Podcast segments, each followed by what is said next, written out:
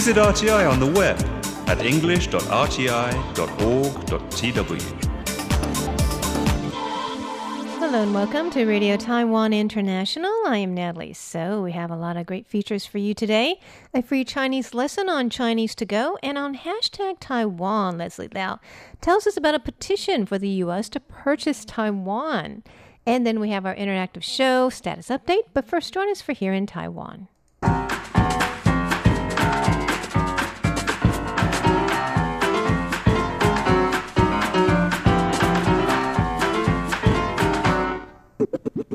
Welcome to Here in Taiwan. It's Tuesday, September 10th, and in the studio we have Leslie Liao, Hello. Paula Chow, Hello. and I am Natalie So. And uh, we'll be talking about a dream come true for a 90 year old woman. Also, how Taiwan won big in a baseball championship. And paper made from stone rather than wood. And a little bit about mental health as doctors speak out on World Suicide Prevention Day. The stories and more coming right up. Okay, well, I think it is good that the world does have a Suicide Prevention Day, which is today. Mm. Because, um, you know, mental health issues can be, uh, tragedies can be prevented if people are more aware about um, mental health. And especially here in Taiwan, doctors are saying that, you know, only about 20% of people who have depression will get treated. Mm. Yeah. So, and most people who commit suicide um, have depression, about 80%. 95% have psychiatric issues. And the WHO is saying that um, by next year, depression is going to be the second leading cause of disability in the world, surpassed only by cardiovascular disease. So, um, you know, there needs to be a lot more awareness about this. Depression, it's not only a mental illness, it's also a brain condition, a health condition linked to inflammation and immune, you know, issues.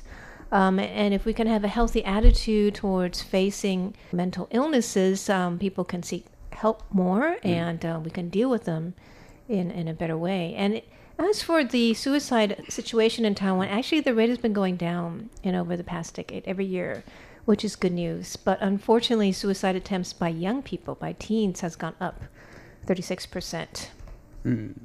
And a lot of those are uh, due to uh, relationship issues, so distress in the family or peers or um, love life, even s- uh, cyberbullying. Ah, heavy, very heavy topic.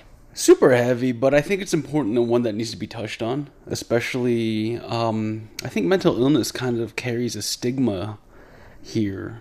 That's true because people, well, pe- very few people are going to say, "I'm going to go see my therapist today." You Yeah. know, whereas you might hear that more in the West. You definitely do. Because I think at you know most people at different times in their lives will face major challenges. Even if you're not totally depressed, you know you probably need someone to talk to about them. A wise counselor, whether Yeah. it's your your parents or your family or children or you know, there's got to be issues that, that that come across our lives. So it's good to get some help. I think uh, it's.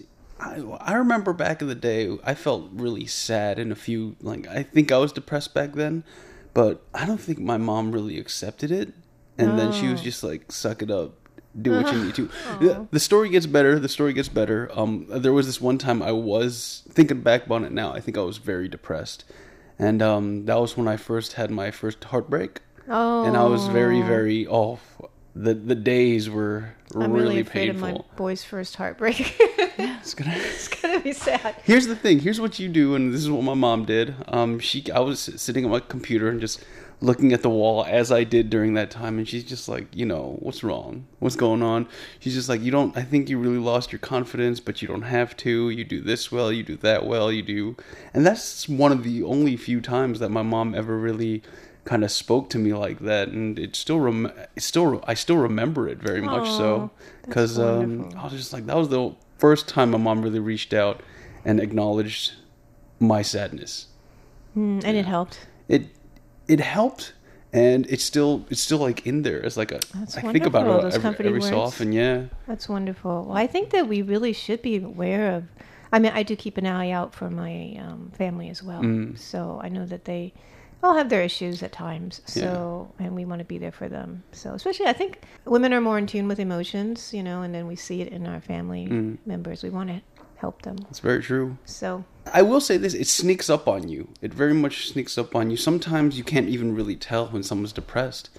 well, I think a lot of it has to do with stress too. You know, I've read a lot of books about it, um, and a lot of times it's lack of being in nature, um, lack of exercise, uh, diet, and a lot of stress factors coming all down at once. It's not like something's wrong with you as a person, but it's just like.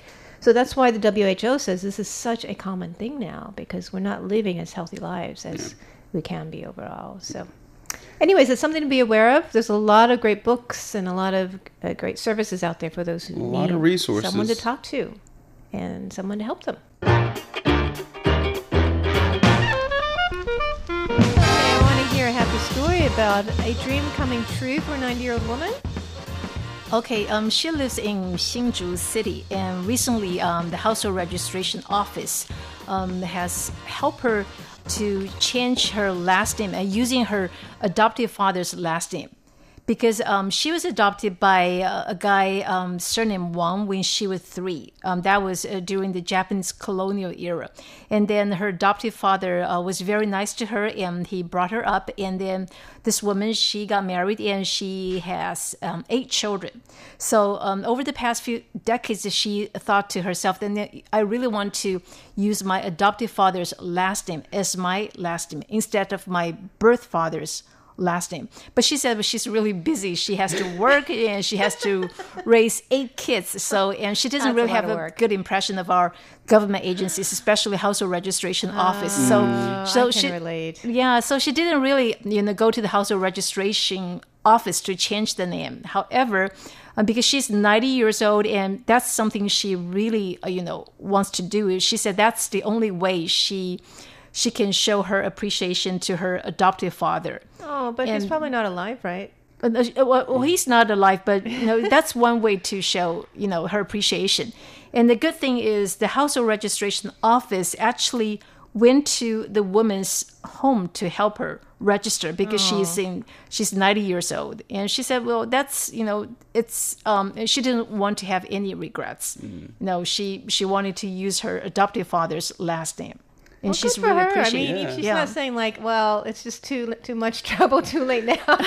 I say that a lot in my daily life. it's not too late. I, If she could um, do it at age ninety. 90 yes Oh, well, I know there's a lot of paperwork involved because I changed the last name of one of my sons. So There are a lot of paperwork. Some people think that's last a you know it's it's it's a real pain, right? Oh. So yeah, it's, it's just like uh, we'll do that later. But I- no, we didn't do it later for him. There's a um I mean this is a huge gesture, you know. There's actually a video on YouTube of a set of siblings, a brother and a sister, and they actually told their stepdad that they took his last name. Oh, And he just went absolutely bananas. Like he was just like, "Oh my goodness, this is the best gift ever." Yeah. So these these kinds of things means means a lot. I guess says a lot, especially in Chinese culture, Mm-hmm. whereas the family tree, it just it's such a big part of who you are. I think it used to be family name, was like the family Mm. Yeah. clan, right? Your heritage, you are who you are. Right.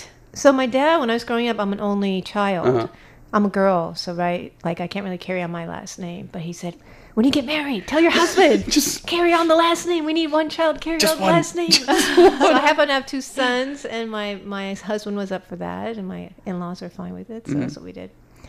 Do- anyway, Do so- your boys ever get like confused or They don't get confused. they don't know. We had their um their Chinese name, the middle name, uh, middle initials the same, and middle character is the same. Same as same as me and my two brothers. So we try to make them feel like you know they're related in that way. Yeah. they know they're related. I know they're related. so well, I'm glad for her. I mean, it's never too late, right, to do something that you always wanted to do, Yeah. even if you've been putting it off for a long time.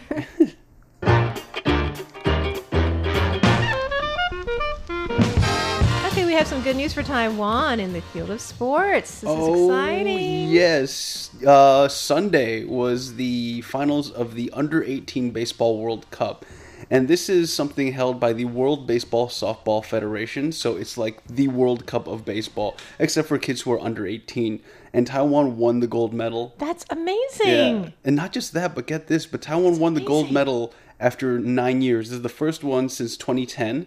And the def- they were playing the defending champions, which was Team USA, and they had already won for four consecutive uh, titles. Wow. So we a broke that streak, and b took home the title. is amazing because I think of Taiwanese kids under 18, they're all studying so hard. They don't have time for sports. Not Mm-hmm. Yeah. that much. The average kid doesn't. So, but these kids I sent Taiwanese did. use ba- baseball is actually very, very, very good. Right, we used to. We won the Little League champion, I think, a long time ago. I think we right? And still do win them we pretty still do, right? consistently, And yeah. Mm-hmm. since then, it's been like a national sport, national pastime. And uh, get this: so Taiwan's overall record in the entire uh, championship, which is spanned about eight days, I think, we won seven games and lost two. And one of the two that we lost in the opening ga- games was to Team USA. Wow! So in the revenge match, we actually That won is- it back. We won And- when it counted, right? Yeah, exactly. That's so exciting. And you know, our president recently actually appeared at a New York Mets game on video to the whole uh, stadium. And uh, this was on during Taiwan Day. It's in its 15th annual year. And what's interesting, um, it happens in Flushing, in the Flushing neighborhood of Queens, where the majority, 58% of Taiwanese New Yorkers live there. I, I used to live in New- Flushing, there? and there's Oh. a lot of Taiwanese I- people yeah, I- why is everyone living there? That's so so interesting. So what's it like over there? Very Taiwanese. We call it Xiao Taipei, like little Oh Taipei. gosh, must be stores everywhere with Chinese. and- Absolutely. KTVs, How bubble tea. Must have a lot of Taiwanese restaurants. Yes, Lots. I can name so many of them.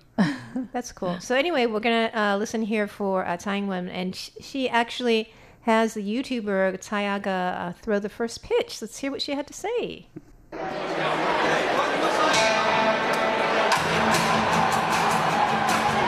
Mets fans. I am Tsai Ing-wen, President of Taiwan. Welcome to Best Taiwan Day. It's my pleasure to speak a few words and share our beautiful country with you today.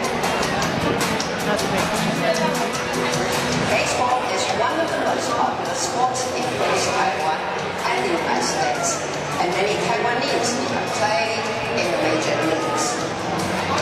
I'm sure we will see even more Taiwanese baseball players here in the future. Tsai A-Ga is one of the most senior and leading YouTubers in Taiwan. It is going to represent Taiwan and show up the first pitch for the 15th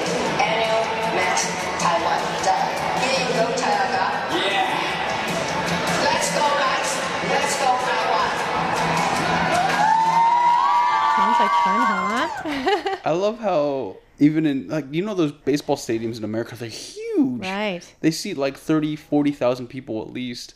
And I just love how you hear when she comes on screen first and goes woo. And there's a lot of excitement there. I bet there are a lot of Taiwanese in the audience. Yeah, absolutely. And I don't. I think it's cool that we have a national sport that's you know uh, international sport. Mm-hmm. So we have a lot of good players as well, like Wang Jianming and any other ones that you, You can have think of. uh, Chen Jingfeng, Didn't you- Yeah. Qin, uh, Hu Jinlong. He they played for the Dodgers and uh, Guo Hongzhi. so we have quite a few players Quite in the a major few, leagues. mostly pitchers, and a lot of them hold records. yeah. So we're not, we're pulling our weight Yeah, yeah, in we the do. world, right? When when we get in there, we make we, our we mark. Mm-hmm. do we do pretty well. All right. So let's move on to our next very exciting segment here. Um, do you believe that uh, paper can be made without chopping down a single tree? Well, it's true. A Taiwanese company has come up with a way of mass producing paper that is made without any wood chips, but with mostly stone.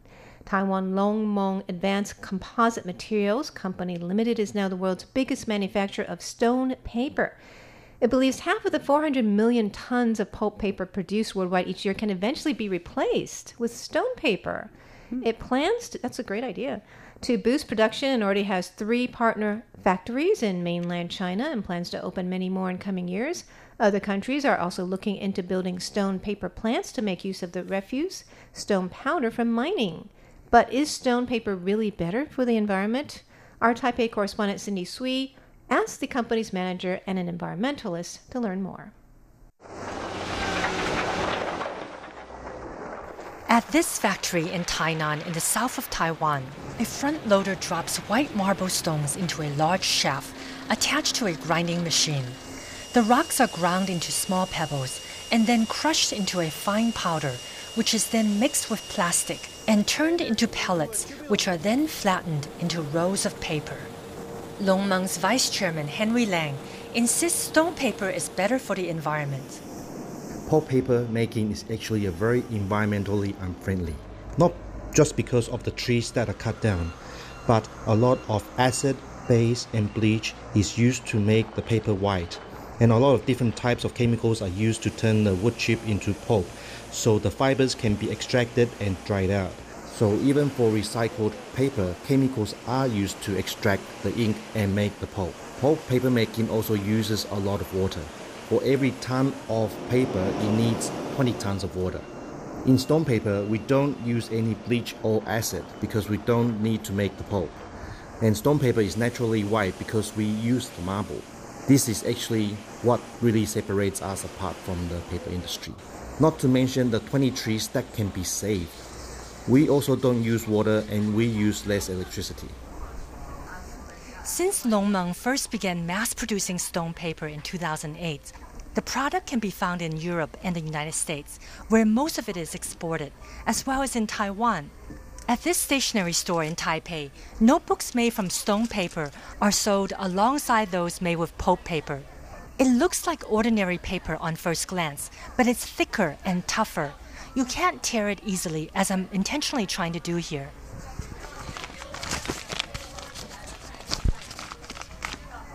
Actually, you can't tear it at all. And if you get it wet after writing on it, the ink doesn't run off easily.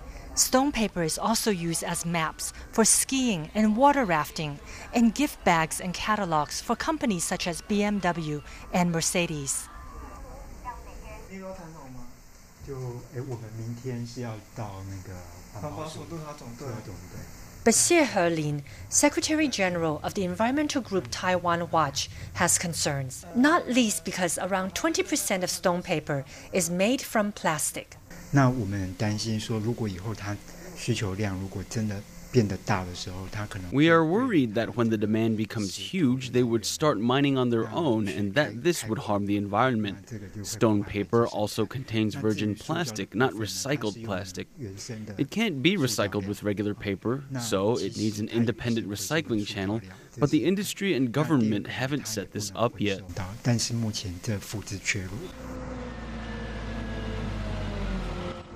Back at the Tainan factory, vehicles with big shovels in front continue to scoop up stone and pour them into the grinding machine. Mr. Lang insists the stones the company uses are leftover from mining for construction material, statues, or kitchen countertops. But Mr. Lang admits 90% of the plastic his company uses to make stone paper is virgin plastic, and only 10% is recycled plastic.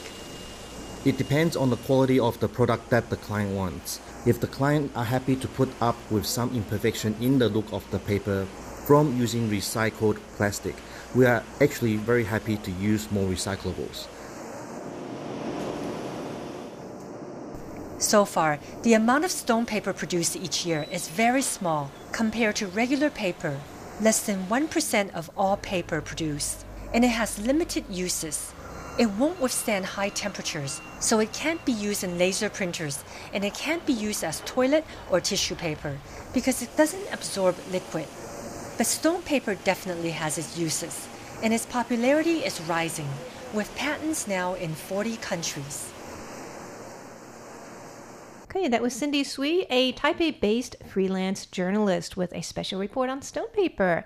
And uh, thanks for joining us for here in Taiwan. And do stay tuned for more shows to come Chinese to go, hashtag Taiwan, and status update. For here in Taiwan, I'm Natalie So. I'm Leslie Liao. And I'm Paula Chow. We'll see ya.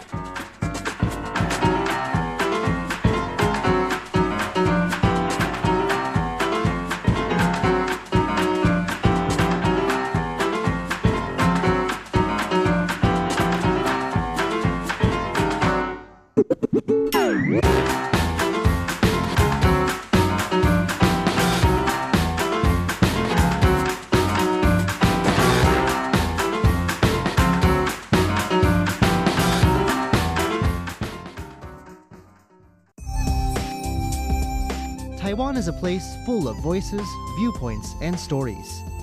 Hear them all here on Radio Taiwan International. Taiwan, straight from the source.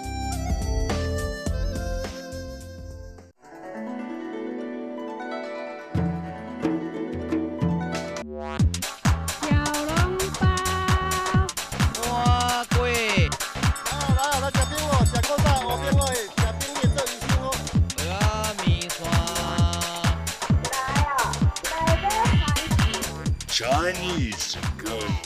Real Chinese for real people. Dig in. Welcome to Chinese to Go, the program where you learn authentic Chinese, the Chinese that we use in real life in Taiwan. Today we will be talking about making friends. How many good friends do you have? Do you find it difficult to make friends? Let's listen to a conversation.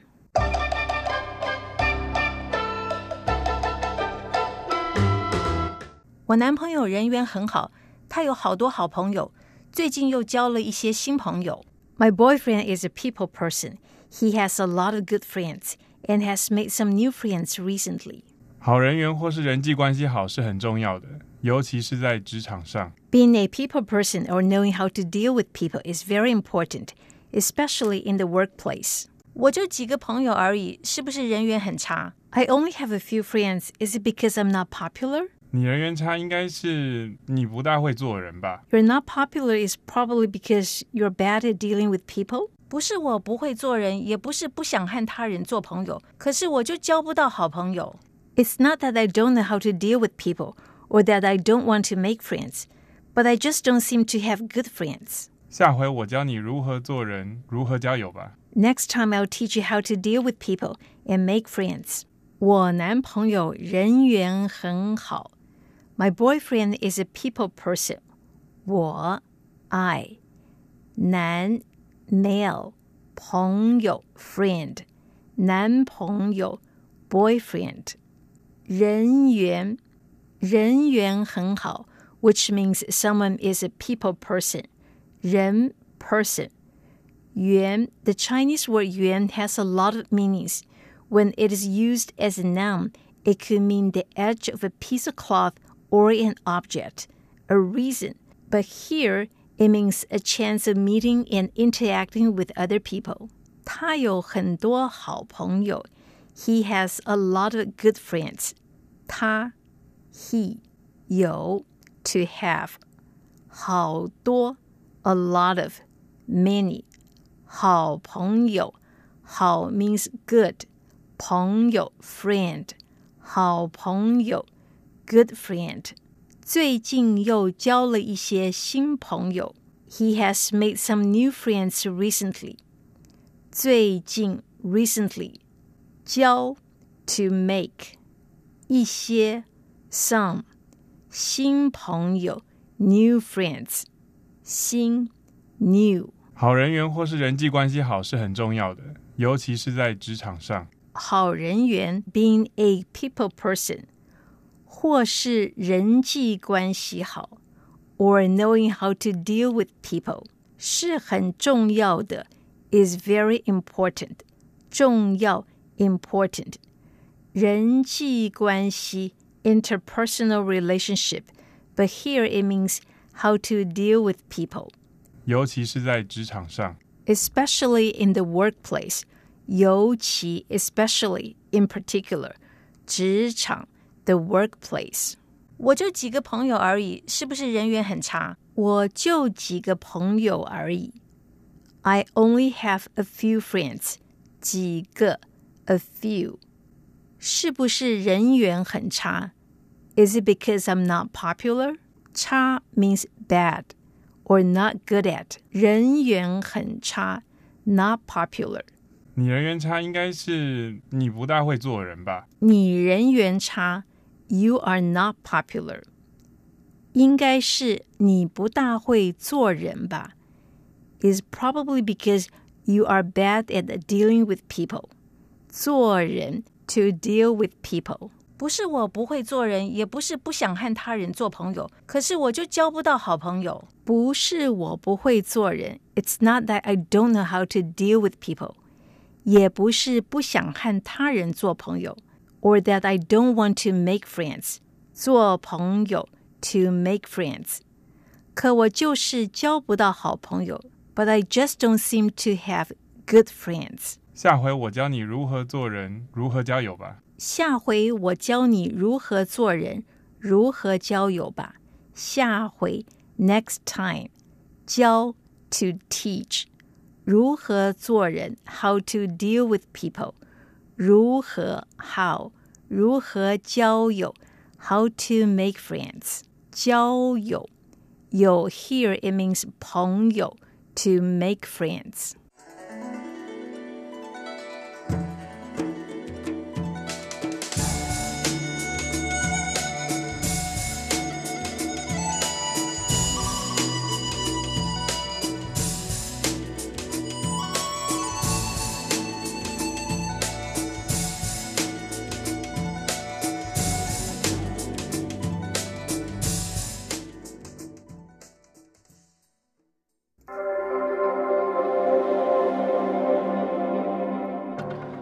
And welcome to Hashtag Taiwan. I'm social media guru at RTI Leslie Liao.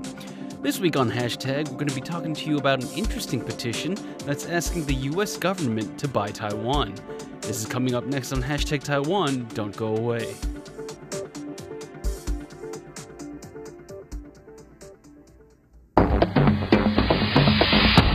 On hashtag Taiwan, RTI's social media guru Leslie Liao tells us what's trending in Taiwan. All right, guys, let's jump right into it, all right? So, if you've been following the news, you'll have heard that US President Donald Trump wanted to buy Greenland like in the past few weeks. Now, this was a move that was lampooned by the public and rejected by the Danish Prime Minister. I don't know why, because government in the past has been able to trade land. That's how the US became as big as it was today with the Louisiana Purchase, and they actually bought Florida. Anyway, I digress. So, the US White House actually has a website for users to create petitions, and the biggest petitions that get the most support will actually get a response from the White House. Well, one petition popped up on that website asking the US government to purchase Taiwan. In it, they say they want, instead of buying Greenland, the US should purchase Taiwan to create a win win situation. Well, first off, thank you, anonymous petition writer online. And as you might imagine, this petition drew a lot of responses. For example, Alex Kuiper says, Lovely, let's give the world's best healthcare system and replace it with Medicare. Good point. Well, Taiwan's healthcare, obviously, it ranks in some of the highest in the world, all right? So, next up, I'm going to give you a history lesson.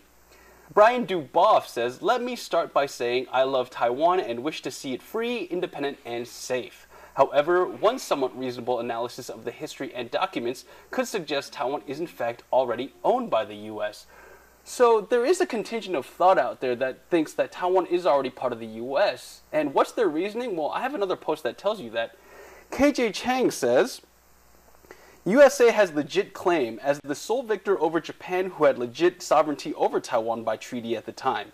The USA oversaw the surrender of Japan when it released Taiwan by treaty to no one. I'm just saying the USA has a legit argument. All right, enough historical debates. There's one last point I want to make.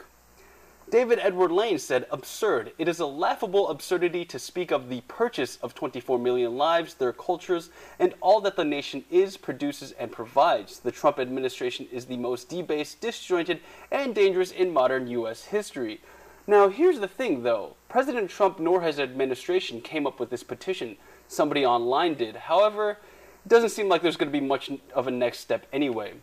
In order for the petition to get a response from the White House, it needs 100,000 signatures before September 26th. Now, right now, it only sits at, sits at less than 700, so it doesn't seem like it's going to hit that milestone.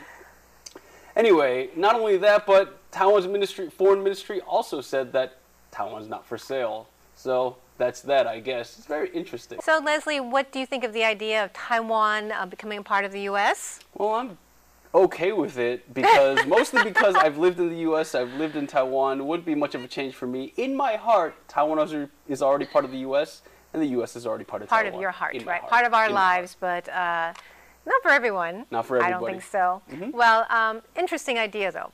Not getting much traction though.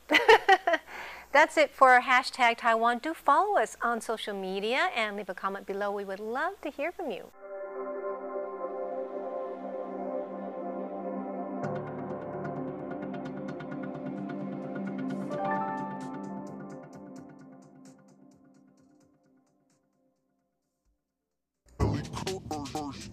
This is Status Update.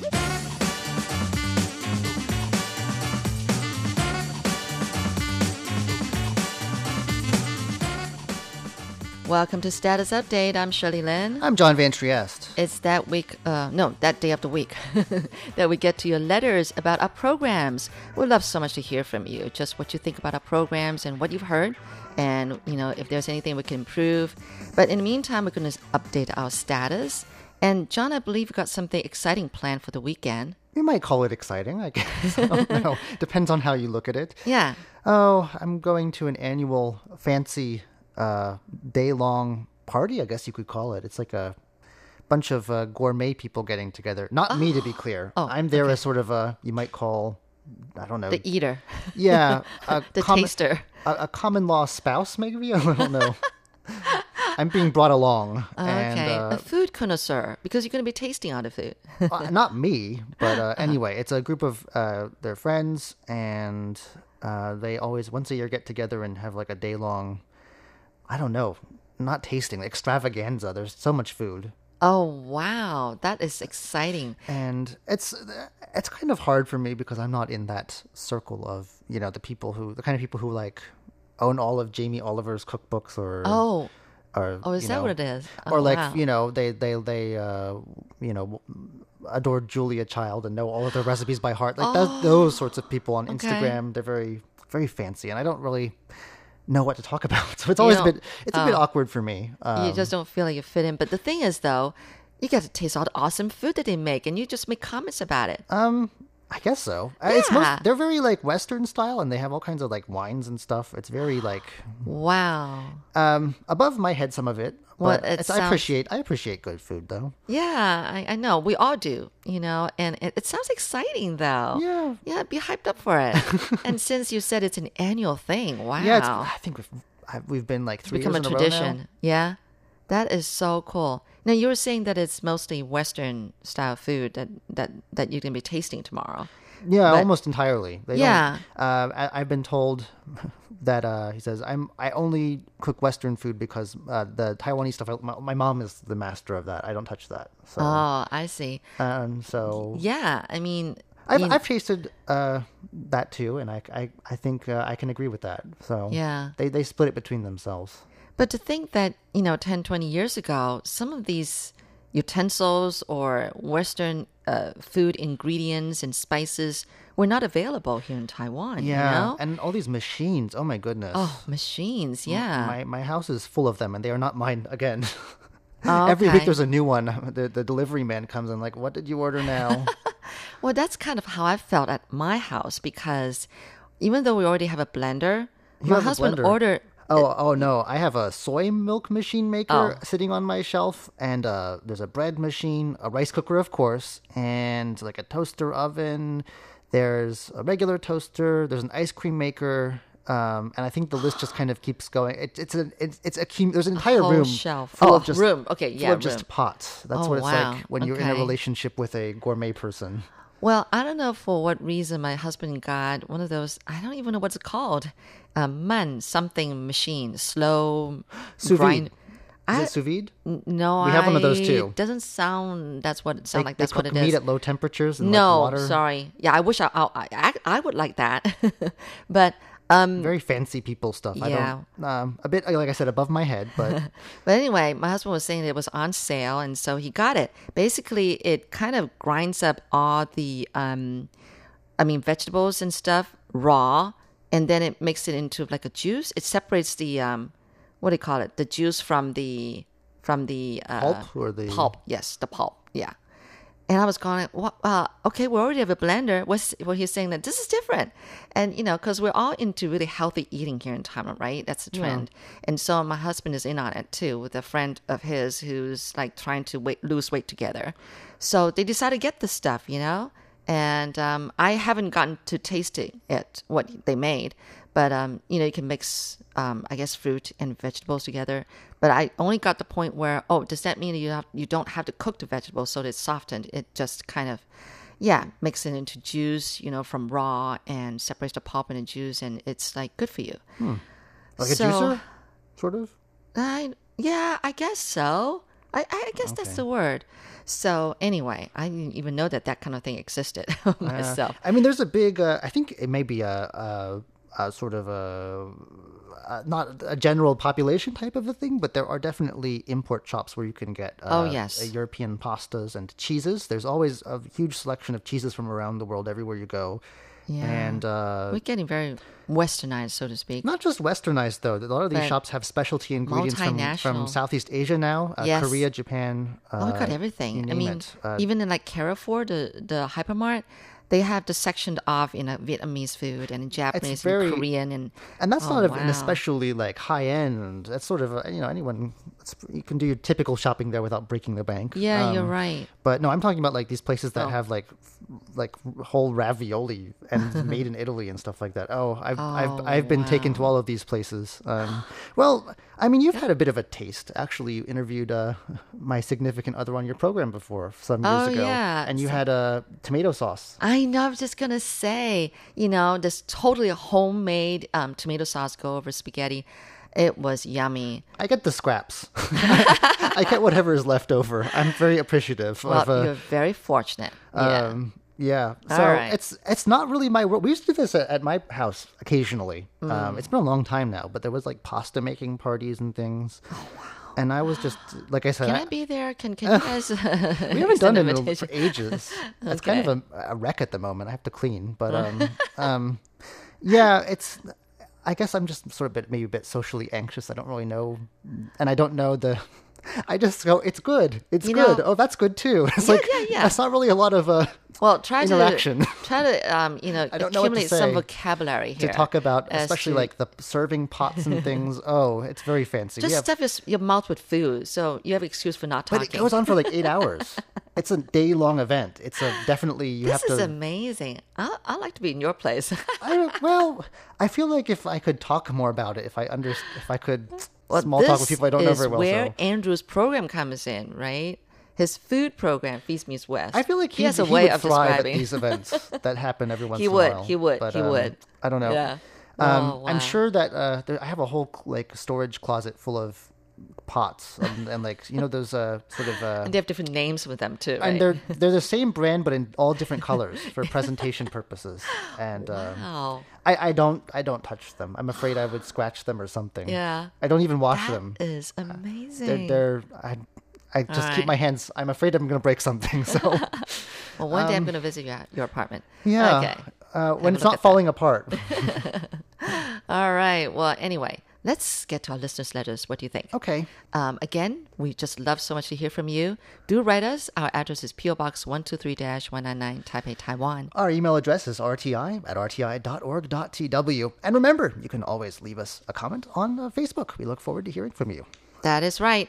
Now, this letter is coming to us from John Rutledge of um, Illinois, USA. And it says here, uh, he listened in on August 22nd, that was, from 0300 to 0400 UTC at 15320 kilohertz. And it was news read by me. Um, some top stories about the Taiwan Foreign Ministry saying that the recently approved sale of U.S. F-16Vs, that is, uh, should improve security. Taiwan's president said that the country will not take a provocative stance against China, but also criticized some recent Chinese actions. And then Taiwan's vice president said that the government will help local industries to upgrade to intelligent technologies. Also, Taichung city residents set up a sticky note homage to the um, Hong Kong protesters. You know, uh, we didn't get to, to this, but did you know that they have one in Taipei too? They did? Yeah, I was They like, did. I I was sort of um, stuck behind. I was trying to get through another one of those. Oh, you were actually there. Not, wow. not that's the one in Taichung. There Yeah, was one in front of a national Taiwan university, and I was trying to cross the street, and I was kind of stuck behind a lot of people. But I thought that's uh, pretty remarkable that all these people, I think some of them were probably from Hong Kong, were Yeah, I'm sure. posting different messages. And Yeah. I was in a hurry, so I didn't get to like take a lot of photos Right, or anything. But it was interesting to see that that doesn't seem to be a one off thing. Oh, okay. All right. Okay, and I read on. Uh, heavy rains in Taiwan harming Taiwanese food producers. Monkeys squatting in some schools around Taiwan. The Coast Guard busted an illegal cigarette factory, and one city in Taiwan is setting up a green burial site. Also, there was a program by Natalie So. Um, actually, here in Taiwan too, with Natalie So, Paula Chow, and Jake Chen. Um, Hong Kong protests led to an increase in Hong Kongers wanting to move to Taiwan. And now number three on their list behind Canada and Australia, 30% surge this year. Jeremy Lin, the NBA basketball player, might be returning to Asia. Final destination uncertain. Well, actually, He went to Beijing. At the time, yes. Spoiler well, now alert. we're, we're certain. Yeah, yeah. Sorry for those who didn't know.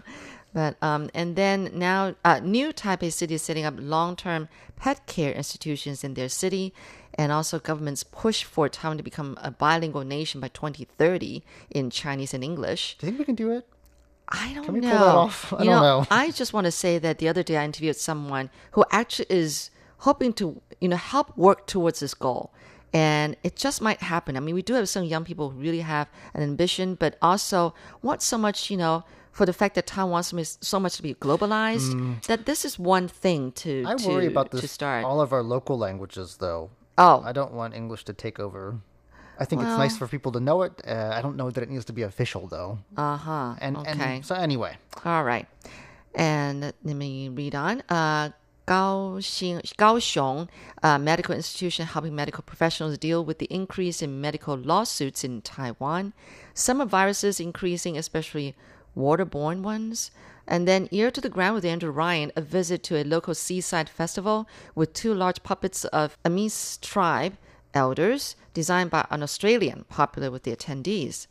Jade Bells and Bamboo Pipes with Carlson Wong, featuring music by composer Dr. Bao Yuan Kai, uh, played seven of his works, including Little Cabbage, Little Cowherd, Jasmine, Scenery of Wuxi, Green Willow, etc. All right, and the SINPO rating was 54555. I guess that's really good. It says excellent throughout most of the broadcast, but starting receiving interference from a Chinese station near the end.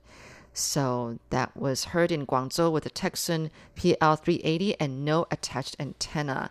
And again, this was coming to us from John Rutledge of Illinois, USA. Thank you. We've got a letter here from Malaysia. This comes to us from Tim Braille. It says, Greetings once again from Malaysia, and thank you for your QSL card of the month of August 2019. As before, you may be interested to learn that Radio Taiwan International was received on the shortwave frequency of 15320 kHz under excellent reception conditions on September 2nd, 2019, from 0320 till 0400 UTC here in the Kuala Lumpur area. Should my reception report below be correct, your QSL card for the month of September would be very much appreciated. I especially enjoyed your segment on classic shorts, lovely poems, and stories. Each gave me a feeling of Taiwanese slash Chinese culture. Awesome writings. Thank you for sharing these. And lastly, I must say I truly appreciate RTI's cultural programs. I have learned so much, hitherto unbeknownst to me, about Taiwan through your segments on the people, history, current events, and arts. Thank you again for these wonderful nuggets of cultural knowledge. Best wishes, Tim Braille of Malaysia. All right, now we move over to England where we hear from Roger Tidy. Um, he listened in on August 27th. Audio quality was excellent. And uh, let's see here. Under comments, it says for here in Taiwan, uh, it covered five stories, namely a moving item about an eight year old child who has climbed Jade Mountain in memory of his dead mother, cigarette smuggling, a mayor who called on his fellow mayors to lose weight. okay, interns at a funeral parlor, and a businessman who gives bicycles to the poor. There was a good mix of topics in the show, but the last item on bicycles was too hurried and had to be spoken in a rush as the closing music was playing.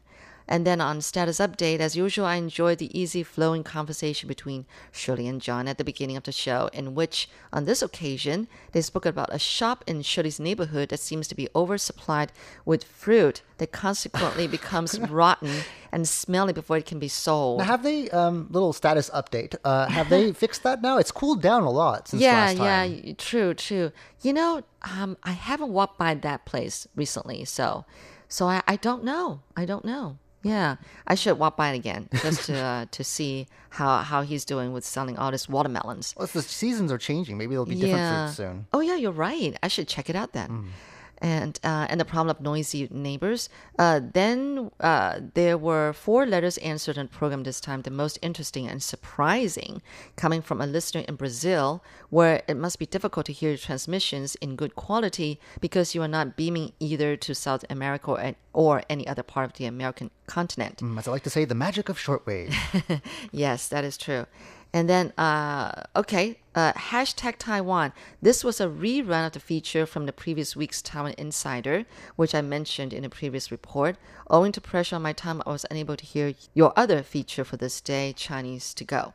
I'm, of course, aware of the importance to Taiwan of current developments in Hong Kong, and I will try to find time to listen to the latest episode of Taiwan Explainer for any reports or coverage of the situation there, which seems to be escalating.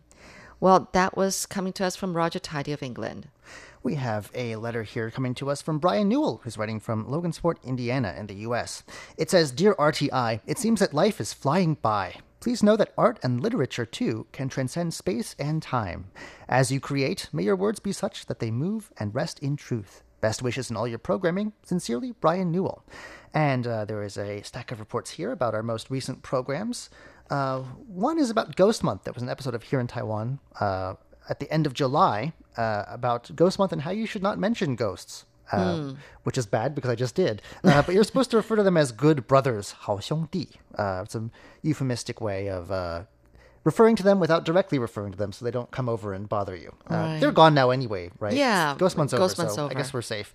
uh, we had an episode of Taiwan Insider. Actually, a number of episodes. One of them was about an earthquake in Ilan, China pulling out of the Golden Horse Awards, a typhoon coming, a travel ban uh, on independent Chinese travel, uh, and Ko Wen-je forming a new political party. Uh, this also featured a Where in Taiwan about Typhoon Morakot. I believe that was recorded on the anniversary, the 10 year anniversary. It was a Yes. horrific storm. Mm. Um, there was In the Spotlight, in which you interviewed a cognitive psychologist by the name of Olivia Lin. An episode of Ear to the Ground involving a mystery song. Uh, this it turned out, uh, for those who are curious, the song was The Stars Know My Heart. 星星知我心. Oh. An episode of Chinese to Go about early morning and uh, an earthquake in the early morning. Yes, this was uh, based on a true story. We were all woken up, uh, was about a month ago now, by a very Yeah. big uh, shock wave here in Taipei. And an episode of Jukebox Republic about your daughter's upcoming marriage or, enga- or engagement in this case. Okay. So that comes to us once again from Brian Newell of Logansport, Indiana, in the U.S. Well, thank you so much for tuning in to Status Update, and uh, we just so much want to hear from you. So do write us and let us know what you think about our programs, good or bad. The address is PO Box 123-199 Taipei, Taiwan. Our email address is rti at rti.org.tw. And of course, we do like to read your comments on Facebook too, so please keep those coming our way. Yes, until next week, I'm Shirley Lin. I'm John Van Trieste. Goodbye. Bye.